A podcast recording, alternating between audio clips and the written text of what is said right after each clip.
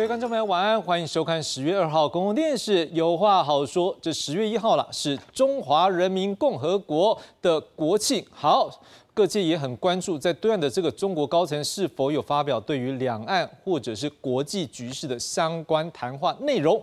好，事实上呢，各界也都很关注这议题的时候，在中国国家主席习近平即将在九月二十八号的晚上参加一场这个他们称为这个中华人民共和国成立七十四周年的招待会的时候呢。发表一个谈话。好，根据中国官方所公开，习近平他的讲稿呢，在这里面呢，他有提到相关内容。我们先来看一下。好，来，他说，在新征程上，我们的前途一片光明，但脚下的路不会是一马平川。他还强调说，继续爬坡过坎。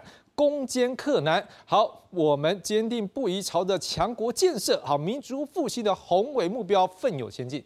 哎，各位有没有看到几个字？来看到没有？脚下的路不会是一马平川，哎，说是不会怎么样顺利了哈，不会说很顺利，还是有一些艰辛。所以他就讲说要爬坡过坎，强国建设。好。那基本上对各界来讲，很多大家就关注的是，哎，还记得在去年的这个时候吗？十月前后，好，就是包括他们十一国庆啊，还有后来不是有一个中国共产党第二十次全国代表大会？好，那个时候你看到习近平全力一把抓，习家军全面接班的那个强大气势，对比习近平今年的这一句话说，哎。脚下的路不会是一马平川的说法，似乎看起来有所差异。好，那另外一方面呢，在中国，不管是近来像是说内政或者外交市场面临了重大挑战，像是他们国内的疫情之后的。经济状况也面临着冲击，不只是受到像是美国针对这些半导体等等先进科技的封锁，或者是诶也传出来有一些外资陆续的撤离中国，好，甚至中国的内需也陷于疲软，甚至传出通货紧缩危机，更不要讲我们的节目里面讨论了好多次的，中国最近是不是很多房地产业者陆续出现经营困境？对于他们的产业或者消费者也都是重大危机。而另外呢，在外交的部分，我们也发现，在中国的军方还有国安外交相关官员，哎，好像也传出有一些被解职或者是被失踪的状况。好像是日前被撤换的他们的中国前外交部长秦刚，哎，他就传出啦，可能是因为驻美期间是不是有婚外情，而且还传出好像有一名在美国出生的儿子，所以这样的作为涉及了。国安疑虑，所以被他们的中国高层来策换调查。好，那在军方里面有没有？也有啊，像是国防部长李尚福，好，这是中国国防部长李尚福，在八月二十九号在我们中国北京参加第三届的中非和平安全论坛之后，哎，就没有在任何的公开场合来出现了，所以也传出他是不是涉及到军备采购的贪赌。来正在接受调查当中，甚至传出有人说会不会这几天好，这十一过后就可能有一些免职的消息，所以也被各界特别的关注。好，也被外界啊在猜测说，哎，会不会是中国现在有一波人事大清洗？呃这背后是不是牵涉到中国？反习近平势力的动作呢？今晚上我们要做深入的解析。另外，在中国，我们刚才提到外交部分嘛，还有一个部分就是有一些媒体报道，诶，美国跟中国两国看起来正在推进高层官员交流，来改善两国的关系。好像是《华尔街日报》在二十八号就报道，这中国主管这经济金融的国务院副总理这一个何立峰将会访问美国。这个华盛顿好，如果消息是正确的话呢，这也将是美国总统拜登上任以来中国访问美国的最高层级的官员。另外也传出中美双方现在还要讨论一个人，就是中国外交部长王毅，哎，会不会在十月份也去访问美国？甚至大家就讲，这是为了拜登跟习近平下一次的拜习会来做准备。但这背后也反映出中国在面临到这个民主联盟，在不管是经济。俄乌战争还有促进中国民主的各项压力之下，好，他要如何来应硬的盘算？好，当然了，面对我们的一个邻居。好，他接连不断骚扰我们，用武力来侵犯我们这边，骚扰我们的状况之下呢，我们台湾也看见中国现在面临的政局还有各方面的局势演变，我们应该要做好哪些准备呢？今天晚上我们要一起来思考，才有办法应应两岸还有国际可能变局，才有办法维护我们自己自由民主还有经济发展的一个发展。好。这样的话，今天晚上呢，最重要的还是要邀请老师来为我们来解析喽。今天晚上第一位要介绍的是政治大学国际事务学院名誉教授丁书凡丁老师。主持人好，各位观众好。第二位介绍是台湾智库咨询委员董立文董老师。大家好。好的，一开始我想要先请问一下丁书范老师，因为大家看到这几天的议题，我们先从这一个习近平这边来看起来，为什么他会谈出这个？哎，脚下的路看起来不会是一脚，呃，这个一马平川。您觉得怎么样来解析他这样讲这句话的一个目的？呃，我想，呃。过去这半年多来，有关媒体上有关中国的一些状况的呃各种状况的报道是非常的多啊。那么总体来讲，这个好消息都比较少，是坏消息比较多啊。就像主持人刚刚讲，就是房地产是一个中国最大的问题。那么恒大的老板昨天就被抓了啊。这个，那么这是一个又产生一个新的话题。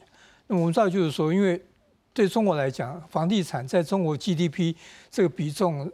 但有不同的估计，曾经有有人高估计高达百分之三十五。那如果真的是不管是三十五或三十，那比重都是非常非常高，已经超过三分之一了嘛？对，而且那还牵涉到地方财政的问题啊。大家都很清楚，这个地方要卖地才有这个这个这个税收，然后来支应很多地方建设。那么他高价批地，那么那么卖给这些像恒大类似的公司，那今天。这个恒大垮的话呢，你地方就没办法卖地，所以为什么我们看到这个很多的媒体报道，地方的老师减薪，公务员发不出薪水，等等等等这种类似的报道，大家都过着苦日子啊。那么呃，这个是属于就是说属于地方经济，特别是房地产带来的影响啊。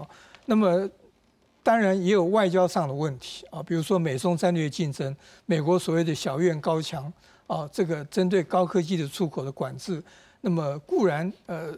最近有很多的消息说，中国有不管是做这个埃斯莫那种光科技的突破或等等啊，可实际上坦白讲，那个东西都是呃一种某种程度，我觉得那比较是一种自我期许的一种说法了。是。那么，所以也就是说，中国的高科技可能会受到很大的打击。是。这里面牵到 AI 的发展，因为 AI 需要用好的晶片，我们都很清楚啊。是。那么，那么“一带一路”呢？坦白讲，也没有也没有特别多的好消息，因为“一带一路”。就我有限了解，就是说，中国“一带一路”其实大概百分之九十都是比较属于高利贷。嗯嗯。那么呃，百分之十真的叫无偿贷款。是。啊，那么特别是这个这高利贷呢，因为它放的对象都是开发中国家，这些国家债信又不好。那么第一，同时它是用美元贷款。那么当国际美元这个利率上升的时候，那当然你可以想象，这些开发中国家它无法去偿还这些问题啊。是。那么同时呢，这些开发中国家领导人他的这个领导的风格有问题，所以当然就会产生所谓的债务的问题等等啊。所以就是说，再加上所谓的这个呃秦刚的问题、李尚福等等这个各种的媒体，所以基本上就是中国目前看感觉上就是说好消息不多，那么坏消息很多。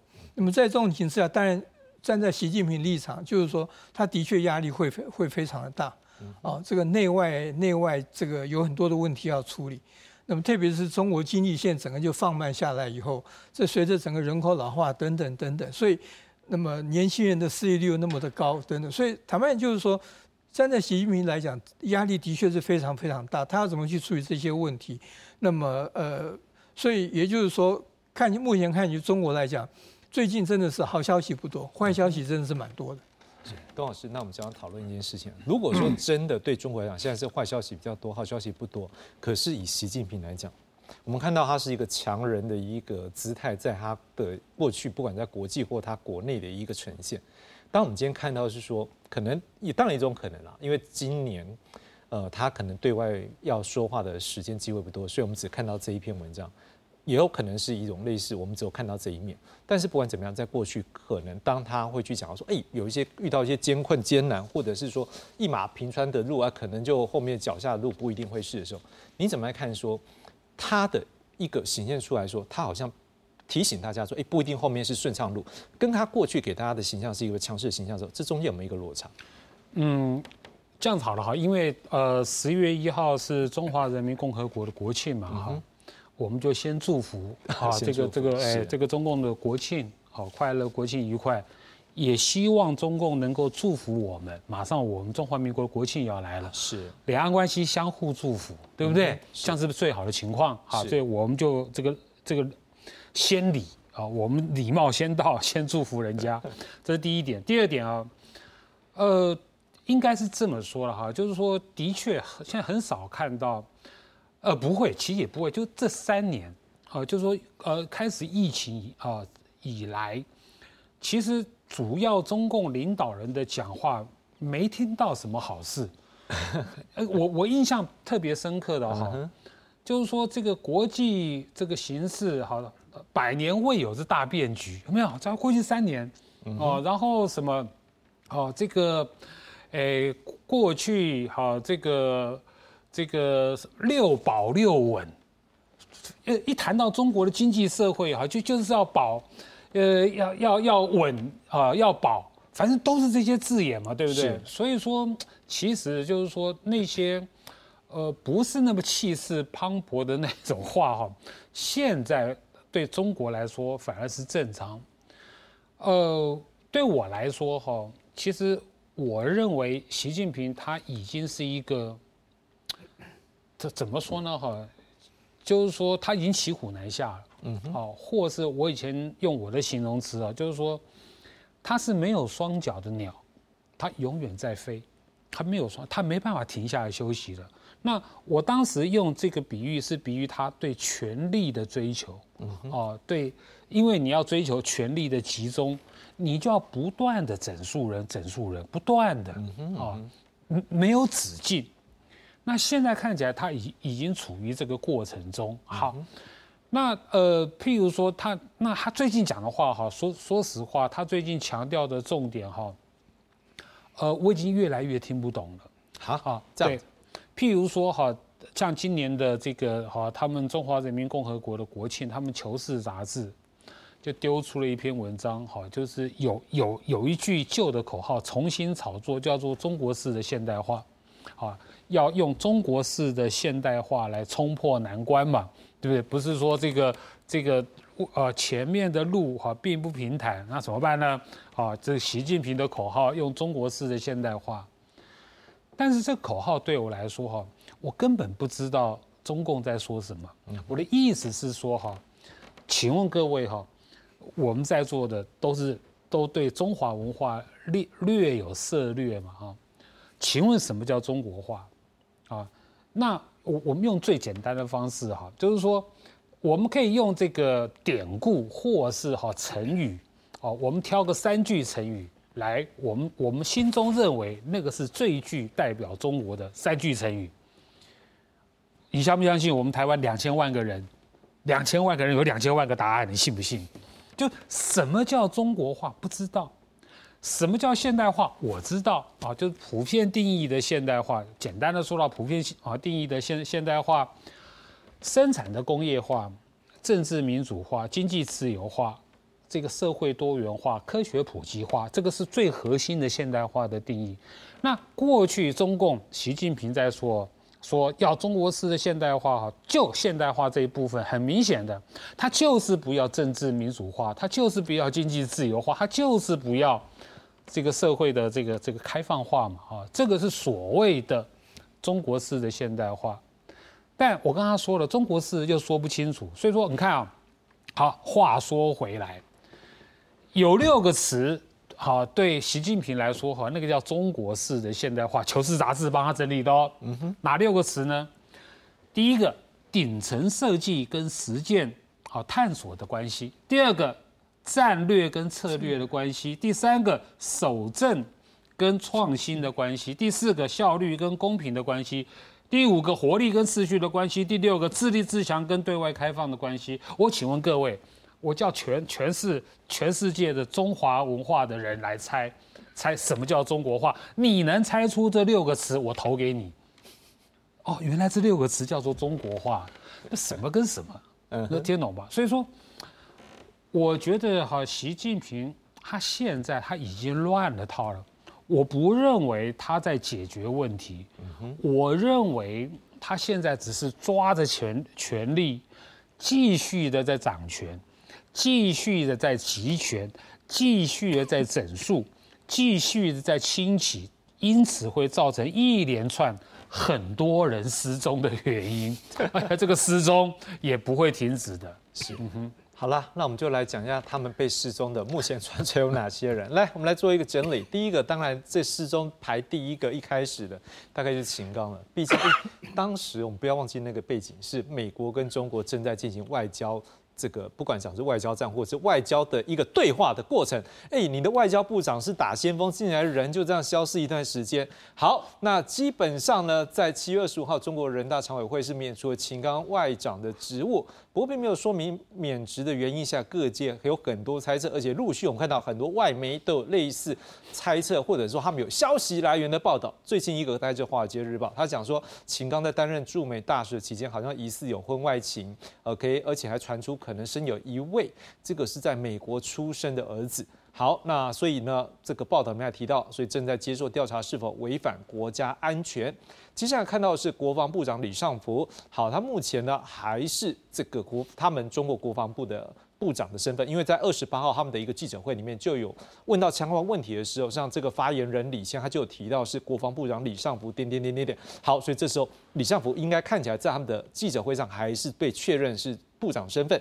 好，那李尚福呢也有记者就间接的问一句话，就是说，哎，问李吴谦就是说，哎，他会不会来参加十月底有一个这个中国军方跟外界有点像一点五轨、二轨这样的一种对话的一个论坛，叫香山论坛。找这吴谦，他就是回应。说，哎，是不是会参加呢？进一步消息会适时的发布。事实上，从这边间接来问的时候，看起来这李尚福还是部长的身份。不过他什么时候再出现呢？这个地方他并没有说明，他是用事实发布。好，事实上在九月十五号，路透社就有一篇报道，他就讲说，这看起来中国目前对李尚福呢，可能是他有没有疑似牵涉到一些军购方面，可能有一些案子的状况。所以会不会牵涉到贪污呢？目前正在做调查，不过这是媒体的报道。接着呢，我们也看到是他们的火箭军，好像是他们前国防部长翁凤和魏凤呃魏凤和，他是第一任的火箭军司令，在今年三月退休后就没有再出现了。接着是火箭军的司令李玉超、副司令刘光斌，好前副司令张振中等人，好像看起来下落不明。好，那基本上在八月三十一号有一个路透社报道是讲是说国防。呃，中国国防部的发言人吴先生表示，有案必查，有腐必惩。好，这看起来可能也是跟案子有关系。我要请请教一下丁老师，如果就这三组的一个案例来看的话，我想先问一件事：这三组到底算不算习近平的人嘛？因为在他这个二十大之后，整个已经都是习家军在接班了，这几位都扮演很重要的角色。国防跟外交哪里不重要？如果不是重要的人的话，他会摆在身边吗？可是摆在身边的人，为什么今天？被消失，呃，不能否认，就是说，呃，我们先从军队来讲啊，目前身上的站在高阶位置的啊，呃，基本上呃都是从习主政是是当少将开始，然后这样爬上来了，所以基本上就是说，我们如果说从这个少将或者正军级开始任命起算的话，坦白讲，目前都应该都是他任命的。是啊，那么他有据媒体的报道，就是他对少将的任命都要亲力亲为的啊，这这是这很多的传说，所以基本上就是说，这些人呃都是习的，应该都是属属于习的人马啊。那这里面有个很大问题，就是说，这也是呃，我们通常在研究中国问题，我们知道就是说，共产党跟军队关系，就是说，军队服从党的领导，党对军队的绝对领导。可这里面有个很大问题，就是说。党书真的能够领导到军队？坦白讲，这个都是很多人在怀疑。为什么？因为我举个例来，就是说，在我们民主国家来讲，哦，这个国会可以来监督这个行政部门，对不对？那请问你，中国人大代表能不能监督军队？嗯哼那请问你，军队的这个预算能不能更透明化？对，这全国人大选人都没有嘛。这是第一点。第二点就是说，党对军队领导，那我们知道民主国家来，就是说，通常。这个胜选的执政者，这个把他的这个这个呃人马担任去当主要的这个部门的负责人，不管部长、副部长或等等，在美国甚至连师长级、首席副师长都是由这个总统直接任命。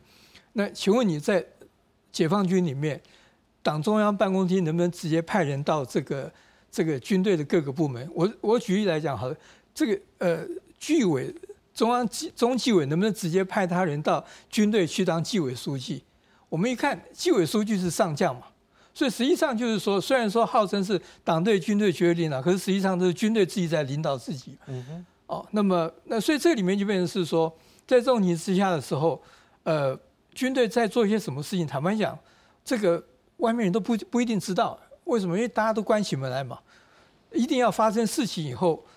流传到社会了，然后才发觉哦，这军队原来是这么腐败，或等等等等，对不对？就像习近平在反贪腐的时候，这两个副主席郭伯雄、徐才厚那个贪腐的那个各种的海外的传说是非常惊人的。坦白讲啊，所以这里面就变成是说，呃，到底这里面牵到就是说，对军队来讲，我一直就就是说，呃，共产党一直想要说党对军队的绝对领导，可实际上，习近平是对军队这个有多大的绝对领导？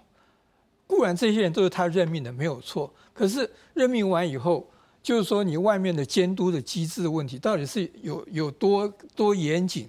他们这讲白都是自己人在在监督自己人嘛。那么所以在这种你之下的话，往往会很容易产生放水的行为嘛。所以这个东西就是说，我觉得往往那是一个体制的问题。不管谁当总书记，我觉得问题搞不好都是一样这样。那么所以呃，这个东西变成是说对对习近平。只是因为他是习近平，然后大家觉得他大权在握，然后做了这么多事情。可实际上，我们可以看过去的，从江泽民到这个胡锦涛，搞不好都类似状况都一样。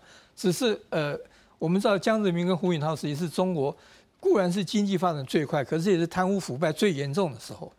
那么可是呢，因为这个习呃江泽民跟胡锦涛并没有那么大力的反贪腐。那么他们也不觉得自己的权威受到很大的挑战，所以他们可能没有特别去打贪腐，借着打贪腐来整肃政敌。那所以看起来好像就没有这个问题存在似的。那个实际上呢，这问题还是存在的。董老师，那如果说回头来看这些案例了，他如果真的就是要打贪腐的话，所以代代表一件事，这些是他主动的。但是上各界会关注啊。会不会是毕竟有不同的一个派系，像反邪事业派系拿出来，哎，你的人有些状况，所以你要不要处理？会不会这也是一种可能性？您怎么样来看说这么多的一个重要官员被消失的一个原因？呃，我始终认为哈，在在中共的内部哈，所以说所谓的反贪呐哈，那都是一个借口。嗯，好，因为因为如果中共真的要反贪，中共自己知道了哈，他们其实是要进行政治改革的。啊，譬如说三权分立是啊，譬如说媒体啊有监督权，或是说真正的司法独立，他们自己知道。啊，因因因因为那个叫做哈，他们的这个这个呃，中共的贪污啦，是体制形成的，是体制性的贪污。那他们贪污到最后呢，哈，甚至还有一句名言，在在胡锦涛的末期，啊，就是说这个贪腐呢，哈。是这个经济哈运作的这个润滑剂，哦，是政治团结的粘合剂。哎，我觉得讲的很好，哎，哎，的确也是真的是这样子，对不对？你看过去二十年大面积的贪腐，对不对？可是中国的经济发展的很好，它是经济运作的润滑剂，对不对？政治上好大，譬如说胡锦涛，好，那个当时叫九龙治水嘛，他他根本被架空了。可是呢，好，表面上和和气气的，对不对？也是团结嘛，也是团结。所以说政治上的粘合剂，所以那个时代，原来胡锦涛的时代是中共的黄金时期，真的是黄金时期，对不对？大家闷声发大财，日子过得对不对？舒舒服服的，国际关系处的又非常好，对不对？那个年代，我想想想，两岸关系也好啊。所以想想啊，胡锦涛是他们的黄金时期，现在都过去了。那现在好，我我刚刚说过，恐怕最糟糕的哈是是发生在中共自己的党内跟军内。我从来没有看过这样的事情，啊，就是说就是说军队会出事，啊，会会会出大事，竟然啊一幕哈又一幕啊，这个根本就没有结束的时候。举例来说了哈，其实。那个北戴河今年的北戴河会议，中共的党内大佬已经出来讲话，他们也看不下去，也真的看不下去。习近平呢？哈，过去执政啊，今年第十一年，谈军队就好了，其他不谈，就谈军队。二零一四年、二零一五年抓了两只大老虎，对，两个前军委副主席，啊，一个是这个这个，呃，当时的两两个军委。副副主席，对不起哦，反正就就抓两个军委副主席出来，哎，那不得了的大事哎！军委副主席也开玩笑，你能抓吗？也抓抓出来。二零一四、二零一五、二零一六、二零一七年，两个现任的中共中央军军事委员会的委员，一个是好参谋总长好房峰辉，好一个是总政治部的主任好张扬，现任上将落马，张扬还自杀，就是说中华人民共和国建国以来从来没有的先例。我们以为哇，这样已经更已经很大条了，哎，没有，今年今年今年叫做六去四。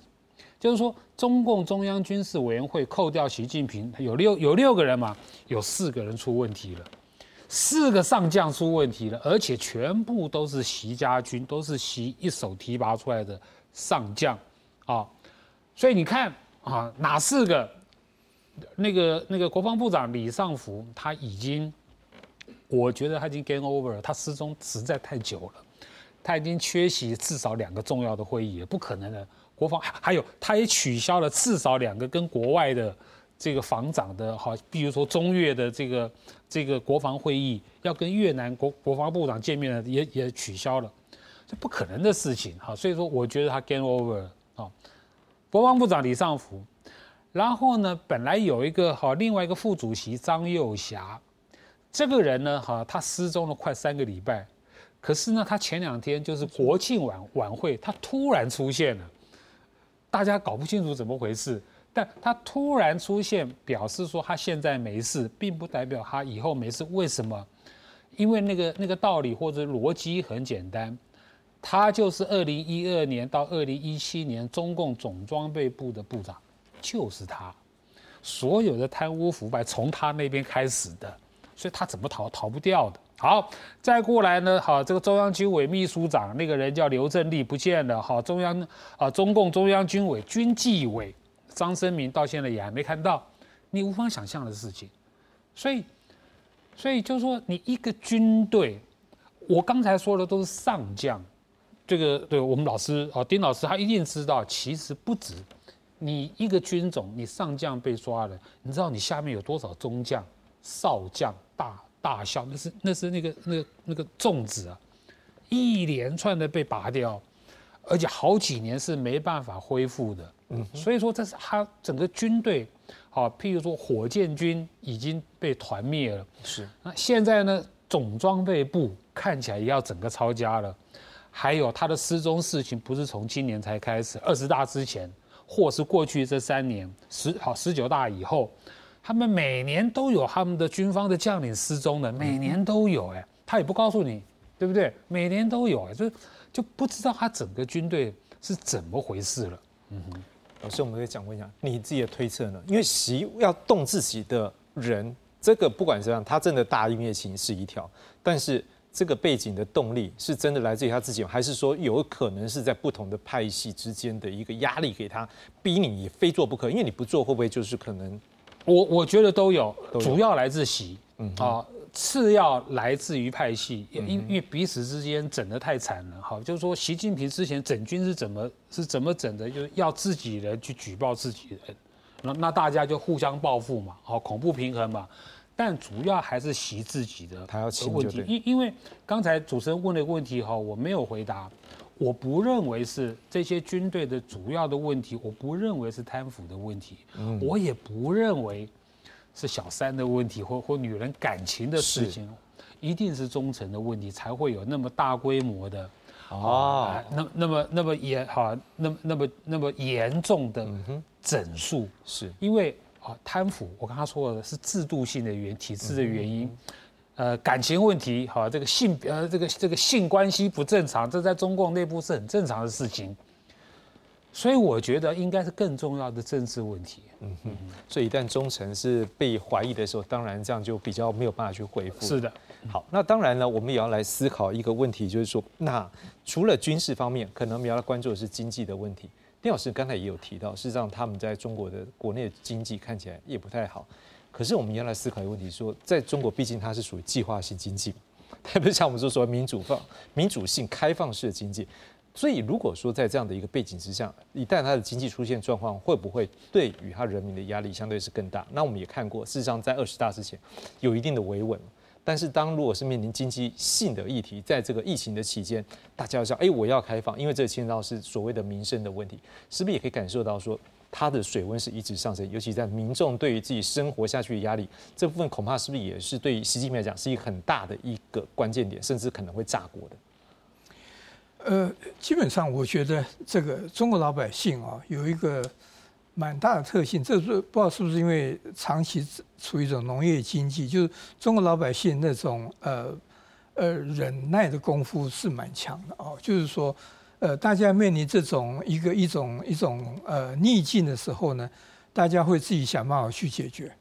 我们要问就是说，呃，就是中国经济现在的确是放慢很多，可是中国的储蓄率还是非常的高。嗯哼。那么也就是说，那么这第一点，第二点就是说，呃。这个这个呃，家庭内部成员之间的相互支持会是蛮高的。这是为什么很多人在城市经济不好的时候回到农村啊？那么农村也没有造成这个动乱啊。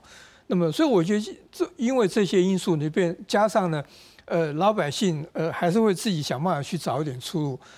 最典型例就是说，现在大陆这种他们叫外送小哥，其实就像我们这种快递业的这种，现在比例是非常非常高，而且是越来越高。通常就是说，这种快递的这种这种人工作人员越来越多，其实某种程度代表那个经济是有是有状况的。我必须坦白讲。那么这个东西，我觉得至少我过去在疫情以前，我自己去大陆的时候，我觉我的感觉就是这个东西真的是越来越多。就外面在送外卖这种人真的是越来越多，因为你走在马路经常就看到，甚至有时候不小心会都会被撞到等等啊。所以总体来讲，我觉得就是说，大陆经济、中国经济的确是状况是放慢。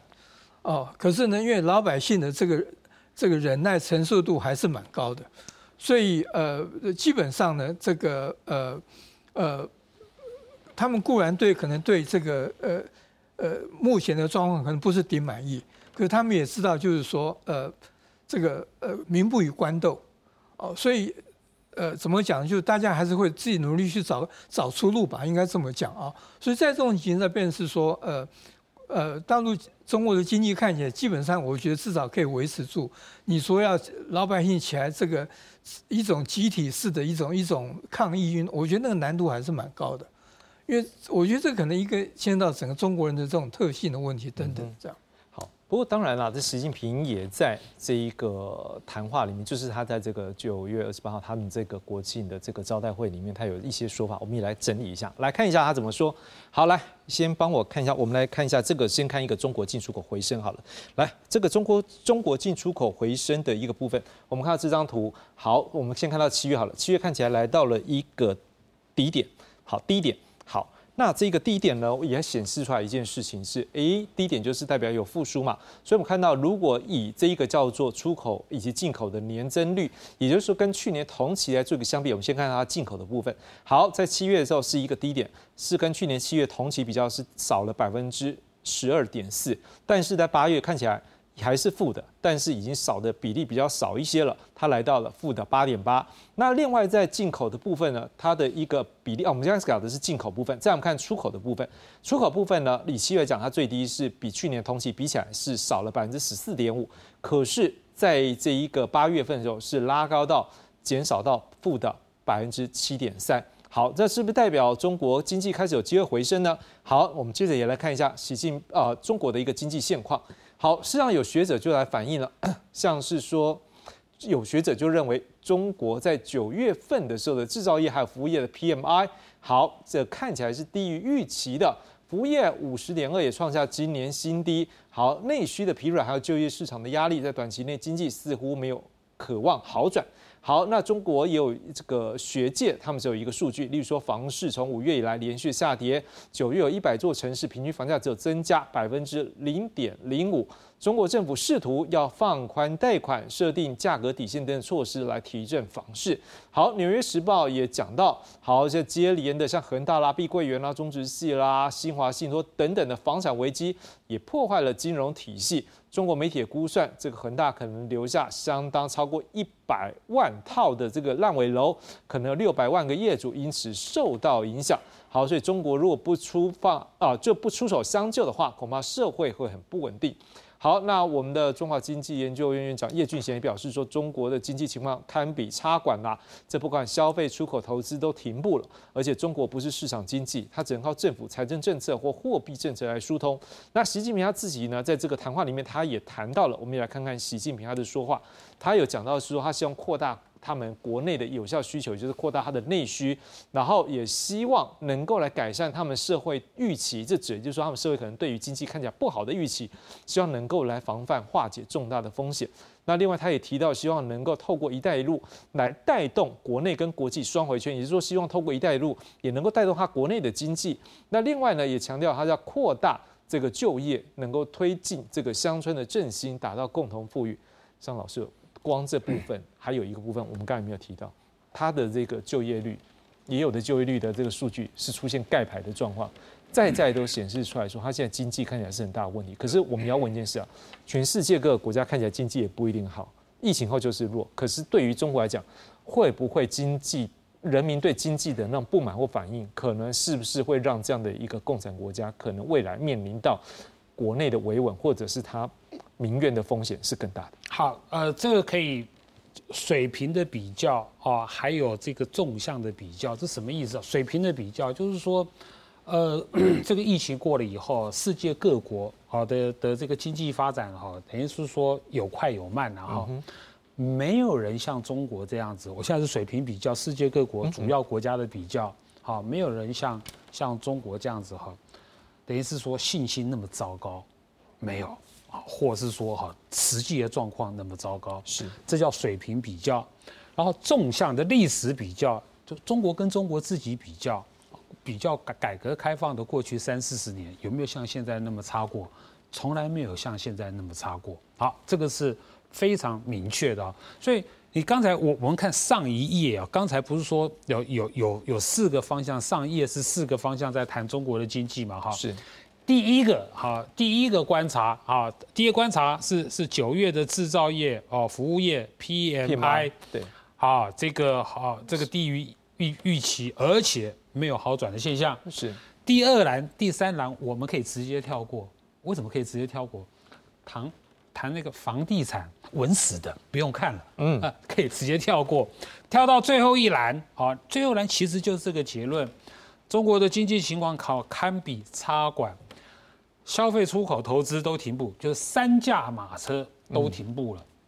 好，所以呢，哈，我从来没有看过世界各国的哈，因为我自己不是经济学者，可是即便我们不是经济学者，我们很容易在传媒上面都看到世界各国的各个啊经济学家、各个智库，甚至各个哈这个政府的预测单位。对中国的经济都不看好，不但不看好，甚至还在预测说，现在是不是哦，中国已已经变成了下一个日本，什么消失的十年？它是不是正在进入消失的十年？那无论怎样，当当然这个，哎，美国总统拜登啊，拜登公开的讲，我从来也我也从来没看过美国总统怎么会这样子去评价另外一个国家的经济发展状况嘛？他就是说不好，嗯哼，啊，很麻烦。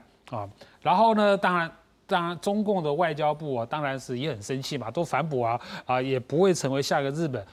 重点在哪里？我们都我们都知道，我不懂经济人都知道一个非常重要的原则，就是说，经济最重要的就是你对他的信心，对这个中国经济未来发展的信心。如果连国际的投资客，连这一些好外国的政府，好，包括一般的商人。对你信心不足的话，你只会越来越惨，你不会好的。嗯哼，所以中共呃，中共过去三年在救经济，他们知道要先救信心，没有了信心，一一切都救不起来。是，可是现在看起来救不起来。你再回头来看那个刚才这个习近平讲的那三段话，那怎么办？扩大内需啊，就是扩大不起来啊。靠“一带一路”，拜托“一带一路”不要再拖垮你就好了，对不对？靠。最后一个靠扩大就业，你就是没办法扩大就业。就是说，就是说，习近平怎么都在讲这个什么道因为果就对了，怎么会或道果为因都可以，这没有用嘛。一一带一路哈，我顺便多讲句，因为因为今年刚好十年了。嗯哼，其实一带一路从头到尾就是个荒唐的东西，它从头到尾就是个荒唐东西。我只问一件事情：一个国家的大战略。有没有人还记得说哈，中共当初推“一带一路”的目标是什么？嗯哼，目标是什么？请问目标是什么？刚开始的时候，他们有三大战略目标。第一个，输出过剩产能，有没有印象？第二个，去获得稀缺的资源。第三个，哈，才会顺便的哈，去改变哈国际不公平的经贸规则。好。你如果“一带一路”，你当初的是三个政策目标，那我们学政策研究都知道嘛，哈，你政策评估的话，你的 CPI 就是说你要根据你这这三个去衡量你的一带一路成不成功，对不对？是。结果呢，历届在开“一带一路”好吧，好，比如两两周年、三周年的会呢，从来没有按照这三个来讲成绩。按照什么讲成绩呢？我告诉你，好笑的。第第一次大会，第二次大大会到第三次大会，习近平都在讲：哎呀，我们过去这这一年来，我们又借出去了多少钱？我们又跟外国签了多少合同？哦，你的成绩是这样讲的，讲了三年五年，以后不敢讲了，因为被被被大陆的老百姓骂大大傻逼嘛，不敢讲了。那怎么办呢？那那你绩效怎么讲呢？哦，又跑出一个荒唐可笑的，哎，因为这个中国已经脱贫成功了。一带一路帮全世界脱贫，啊，那也好，你说的好，帮全世界脱贫，拿出个绩效啊。譬如说，全世界的穷人啊，有有多少因为你一带一路，然后呢脱贫，可以啊，有具体指数了，通通讲不出来。到今天，它变成一个莫名其妙的东西，就一带一路，你到底是为你中国干嘛？你这个具体的那个、那个、那个政策绩效要具体化，要把它拿出来。输出产能，你输出了多少产能？获得资源，你过去十年来你获得多少资源？改变国际的经济贸易的规则，你过去十年你改变了多少规则？这可以做统计的。所以我也很好奇，今年十十周年，习近平要开那个大会。好，习近平开那个大会呢，他中国实行“一带一路”十周年纪念。我看你成绩怎么讲，你不要再讲跟那讲那些抽象的东西，是对不对？我们也来看一下“一带一路”到底目前我们看几个案例好了，看看就是说中国正在“一带一路”里面对它是有帮助吗？或者是对其他国家是有帮助吗？来，我们先看到是像柬埔寨有一个七星海特区，好，这天津有一个集团计划辟建的机场港口。医院、赌场、别墅哦，很多承诺，不过抱歉都落空。好，后来呢是由中国有另外一个集团来主导，不过留下烂尾。好，辽国他们有一个中辽铁路，在二零一五年两国签署协议要合建铁路，不过这个铁路这个虽然可以缩短物流的时间，可以让辽国把水果卖到中国，不过辽国因为可以出口的商品很少，公关洗衣厂。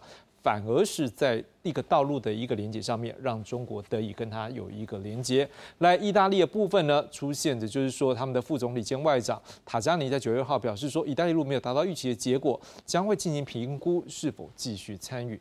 我想请问一下，哦，呃，丁老师，就是说，实际上我们今天有看到一个外媒，他也在讲到说，中国过去一段时间。在非洲也是投入很多，当然这有的一带一路，有的是外交上面的一个援助。不过他就在问中国是说，哎，那你现在经济不好，你这个水龙头，他是说这个注资的这水龙头要不要把它关紧？我们可以看到，是让国际媒体现在都很关注的说，当你过去一段时间，中国自诩为一个国际强权，希望跟其他国小。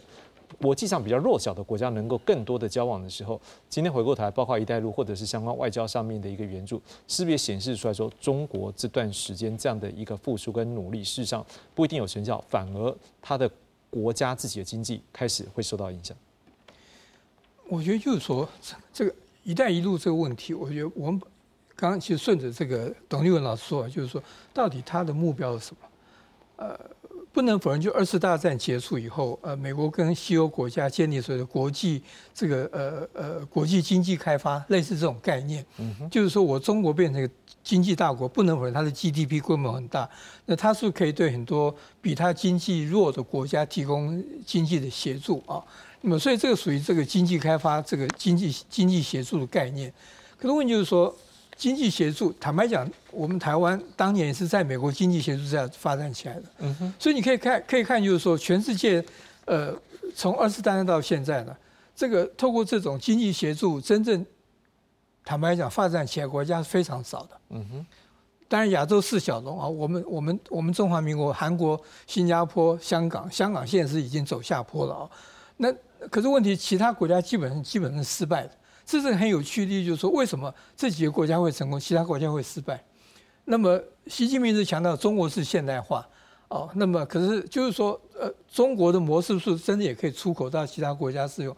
那坦白讲，那都是一个很很值得探讨的问题。我我我只能说，这个答案是不是那么简单的答案？说，OK，我把钱给你，你是经济的发展型。为什么？因为坦白讲，呃，当初这个中华民国政府撤退到台湾的时候，这个蒋介石总统他要反攻大陆，他也是这个努力的来这个建搞一些建设，同时我们有很多相当不错的官员。哦，所以基本上还是相对清廉的啊，一个公平的。同时，美国强调走一个市场市场经济，我们的台塑啊等等都是在一个市场经济之逐逐渐发展起来。他强调一个私有经济的哦。那么，所以我们可以看，就是说，当中国在搞这种国际援助的时候，类似这种透过“一带一路”搞国际援助的时候，这些国家被援助的国家，他们的国内经济状况怎么样？嗯，坦白讲，很很多都是很糟糕的哦。那么，同时呢，这个。因为他们这个国家状况很糟糕，同时这个主事官员他们都是有他们的这个能力是不足的，因为你大量的钱进来要怎么去运用，那个牵到一个财务管理的问题。那么加上这个好大喜功，我们讲这个汉班托塔港、一这个西兰港等西兰等等啊，斯里兰卡，对不起啊，所以就是说呃，再加上我刚才讲，就是说，因为它很多是用美元贷款，因为它很多是用这个，我必须想，那真是高利贷，因为这些很多国家坦白讲。债性不好，国内政治很糟糕。那在这种情形之下，当然你的利率一定会高嘛。中国也不是笨蛋嘛，讲难听，他希望这个钱能够拿得回来嘛。所以他那等于就是利率相对高，那加上是有美元的，那我们知道就过去几年美国利率一直在上涨，那就很惨了嘛，对不对？所以就是说，到底那另外一方面就是说，因为我刚刚讲就是说，中国这个“一带一路”只有极少部分是真的叫做这个无偿贷款，英文叫做 grant。其他都是 loan，这都是贷款的方式，都而且都是高高利率贷款，所以那也就是说，中国现在加上因为它国内经济状况也没有更多的钱在做这种“一带一路”的投资，所以呃，目前他坦白讲开了很多空头支票。举例来就是对菲律宾是一个非常典型的例子啊。前几年这个菲律宾总统杜特地去中国访问，习近平现在开了一个很大的支票，可是兑现的不多，嗯哼，所以杜特地。卸任前几个月开始抱怨中国，嗯哼，然后到了马可斯总统上任以后，我们不要忘记马可斯总统今年一月去中国访问了，可是马可斯访问回来以后呢，开始逐渐跟中国翻脸。那么我问过菲律宾友发生怎么搞，菲律宾朋友说这对对我们是一种羞辱。为什么羞辱？因为他们把给杜特地的支票又开一遍给给马可斯，是。那马可斯当然觉得说，你前面开的支票都没办法兑现了，你现在再开一遍给我，对我来讲是一种羞辱啊。嗯嗯嗯，哦，所以你可以看，就是某种程度上，就是说，中国现在也没有那么多的能力来做这种“一带一路”的这种这种，呃，怎么讲？呃，援经济援助吧，我们这么讲啊。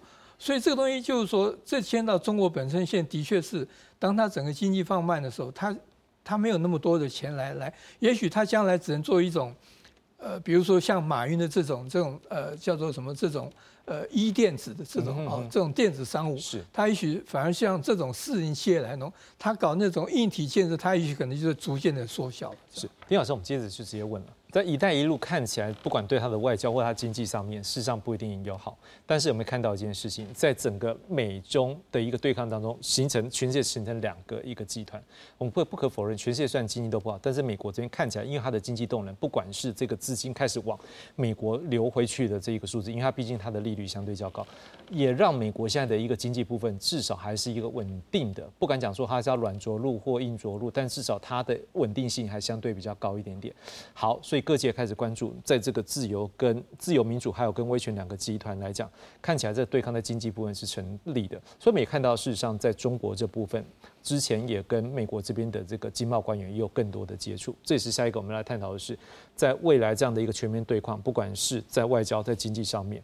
中国是不是他还是持续跟美国保持一个对话的关系？因为他可能也还是有感受到这老大哥在前面的经济的一个能量，对他来讲，还是对他国内的产业来讲，还是有必要性的。呀，我们可以看，就是说，在过去几个月，美中这种部长级的交流来讲啊，那么呃，当然是布林肯打头阵了啊。那么布林肯打到头阵以后，后面就是耶财政部长耶伦，然后是气候大使 Kerry，然后是商务部长 Raimondo 去的嘛啊。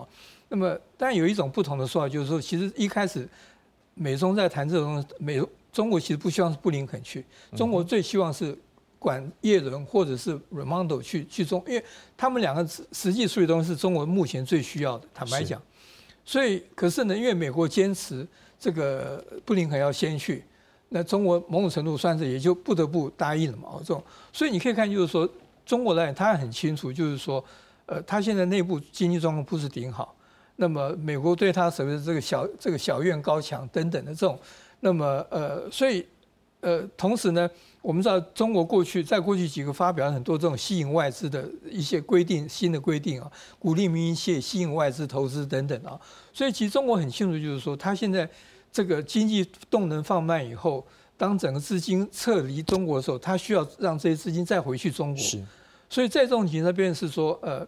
中国也知道，他必须保持跟这个呃美国乃至于这个欧洲国家保持一个良好的这种经济关系，这个才能够至少可以间接的帮助，或是局部的帮助习近平解决他的内部的经济问题。是，老师，我想问了，如果习近平现在感受到这个压力，所以他必须要跟美国、跟欧洲。甚至是全世界指责说你是个威权，你在制造这个社区、这个区域的一个动荡的这些国家，他必须要面对他们，才有办法让他自己的内部体制改善的时候，有没有可能中国现在开始在我们的周边的一些有的没有的动作会开始在减少？